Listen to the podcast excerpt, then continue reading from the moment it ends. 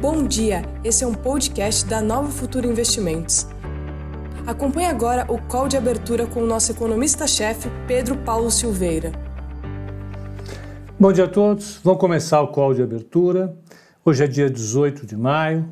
Lá fora, o mercado já está subindo, está subindo bem, é, subindo com declarações do Jeremy Powell agora há pouco, nas quais ele, ele sinaliza que o Banco Central americano tem uma série de ferramentas que pode ir utilizando e que eles não vão deixar de utilizar para incentivar a economia, para tentar compensar os efeitos absolutamente poderosos, digamos, nefastos dessa crise do Covid-19. Então, a, o Banco Central, o mercado se entusiasmou com essa sinalização do presidente do Banco Central americano e está subindo forte nesse momento. Ah, vamos pegar aqui. O Dow Jones Futuro está subindo 1,73, o S&P 500 subindo 1,63, o Nasdaq Futuro subindo 1,42. Outro dado importante que deve animar o mercado hoje é que o petróleo, o petróleo WTI, está sendo cotado acima de 32 dólares. Essa é uma inovação é, é, para esse mercado, para os mercados em geral, é, pelo menos nos últimos 60 dias. O petróleo acima de 30 dólares é uma bela recuperação do mercado.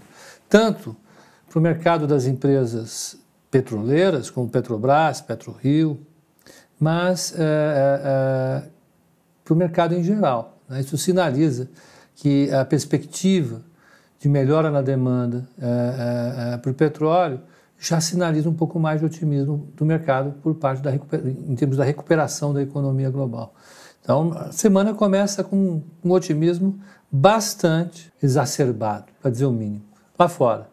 Porque na sexta-feira uh, uh, uh, o mercado fechou com uma alta moderada, o Dow Jones com 0,25 de alta, o S&P 500 com 0,39 e o Nasdaq a 0,79 e o petróleo fechou na casa dos 28 dólares o barril, que já, é, já seria uma excelente recuperação. na Ásia, o Nikkei de Tóquio sobe 0,48, subiu 0,48, Hong Kong subiu 0,58, Xangai subiu 0,24, Bombaim, que é o 3,44, vale lembrar que Bombaim, tá a Índia está vivendo um lockdown no país inteiro, uma situação extremamente uh, uh, uh, complexa, perigosíssima. boa parte da população que trabalha nas grandes capitais é feita de, de, de trabalho, trabalhadores é, é, nômades que não moram nas grandes cidades, eles tiveram que voltar para suas cidades de origem aldeias, não havia transporte, é, é, a infecção deve ter escalado lá de maneira bastante complicada isso deve trazer efeitos para as perspectivas da Índia, com certeza. E a bolsa de lá estava resistindo. Vamos ver como é que se comporta. Singapura com alta de 0,62. Na Europa, Londres sobe 2,38, DAX de Frankfurt 3,06, Paris 2,39, é, Milão 1,34 e o IBEX de Madrid sobe 2%. As taxas de câmbio, o euro, como já falei aqui, praticamente tabelado, 1,0817, sem oscilação em relação ao dólar. O, o, o a, libra, a, libra, esterlina também está 1,22,36, ela flutua entre 1,21 e 1,22, sem grandes mudanças. E o iene a 108 ienes e 28 centavos, também com pouca oscilação. As taxas de juros, taxas de juros de 10 anos nos Estados Unidos em 0,648. Na sexta-feira, dia 15, elas estavam, elas estavam em 0,60. O mercado preocupado na sexta-feira com as perspectivas da economia americana. Hoje a taxa de juros subiu um pouco mais, dando um sinal de que o mercado acredita de fato numa recuperação mais rápida. Hoje, pelo menos hoje ele acredita. Ah, ah, 10 anos da Alemanha, menos 0,54 e do Japão, menos 0,01. O mercado de juros sinalizando com um pouco mais de tranquilidade hoje. Título de três meses dos Estados Unidos está 0,09, ou seja, a manutenção a, a, a, da taxa de juro por três meses está garantida. E o título de 10 anos, como nós já vimos, está 0,649. Um menos o outro, isso vai dar 0,56 vai dar 0,56 ou 56 basis points e o título de 30 anos dos Estados Unidos, que na sexta-feira estava uh, em 1,35, está 1,34. Não mudou.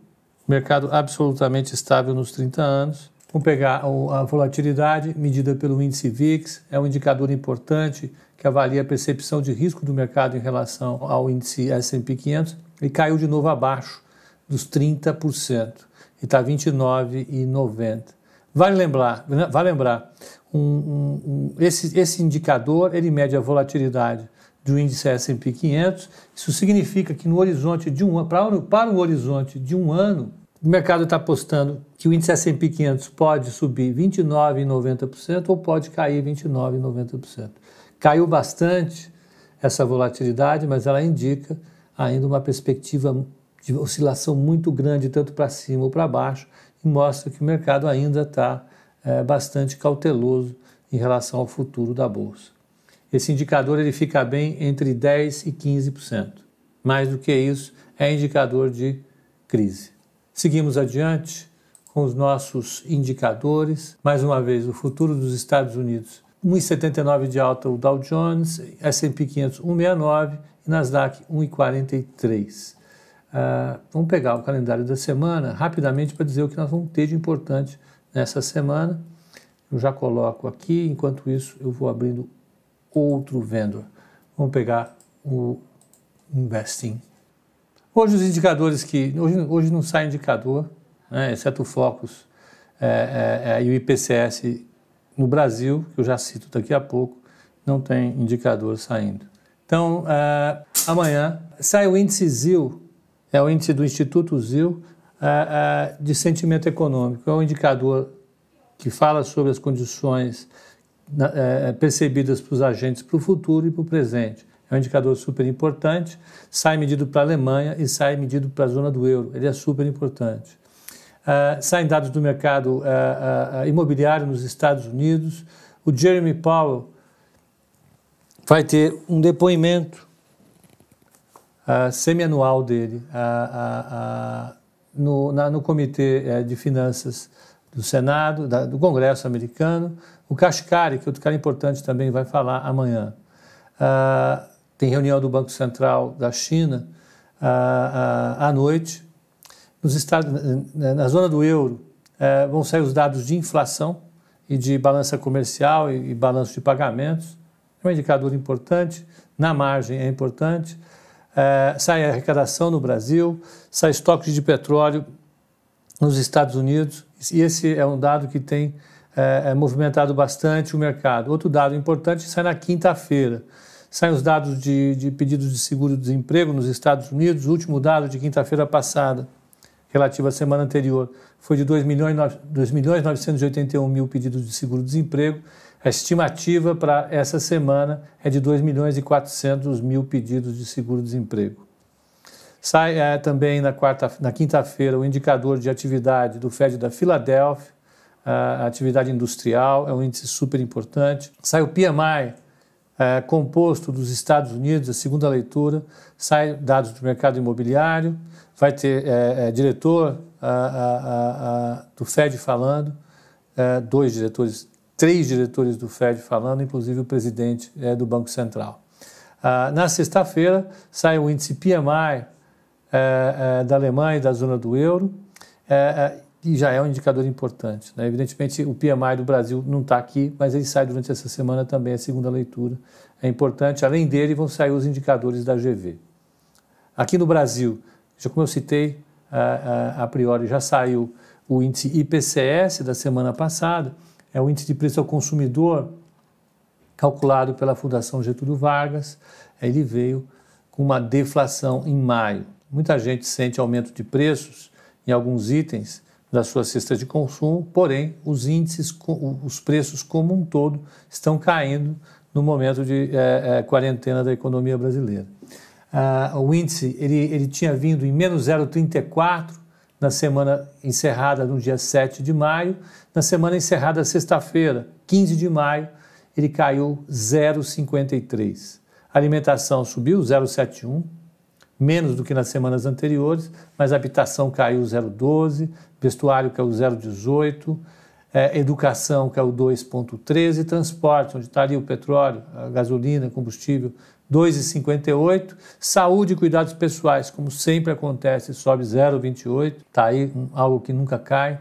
Uh, uh, despesas diversas, 0,20 e comunicação 0 a 0. Então nós tivemos uma, mais uma semana com aprofundamento da queda uh, dos preços na economia brasileira, medidos pela Fundação Getúlio Vargas, pelo Instituto Brasileiro eh, de Economia.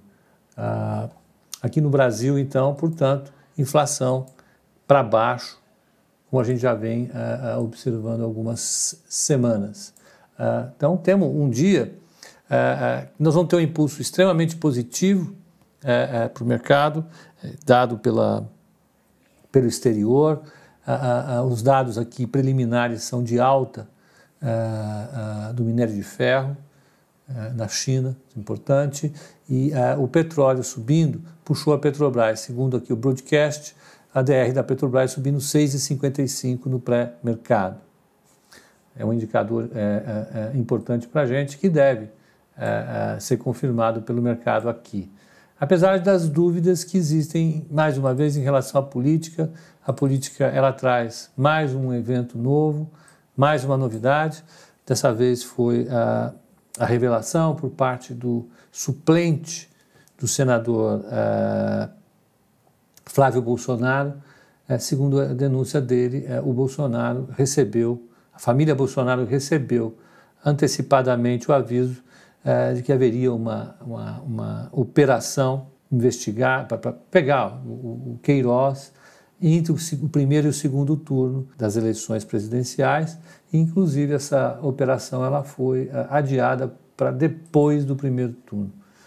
Segundo essa denúncia, é, é, é, a família teve condições de se reorganizar e evitar as consequências dessa, dessa operação. Né? Então, demitiu a, a, os parentes, o Queiroz, os parentes do. A, eu não me lembro agora do, do chefe do escritório do Rio, escritório do crime, e isso permitiu uma reorganização uh, importante da, da, do Flávio para evitar as consequências mais duras dessa investigação. Se isso for verdade, evidentemente é um problema, mas eu acredito que, uma vez mais, o mercado não vai comprar volatilidade por conta dessa, dessa, dessa, dessa novidade. Né? Eu acho que essa novidade ela vai se acumulando com outras novidades, no final pode até uh, uh, fazer alguma coisa, mas no curto prazo absolutamente, é, eu acho que é neutro para o mercado. Né? É, apesar de alguns analistas colocarem os riscos, etc, etc. O mercado aqui deve acompanhar o exterior. Europa e Estados Unidos subindo forte, petróleo e minério de ferro subindo forte. Eu acredito numa abertura forte no Brasil, refletindo alguns balanços e, é, e permitindo o mercado aqui subir. Então, uh, para o pessoal do Instagram, um excelente dia, um excelente pregão, pessoal do podcast também. E voltamos aqui às 18 horas no call de fechamento. Até lá.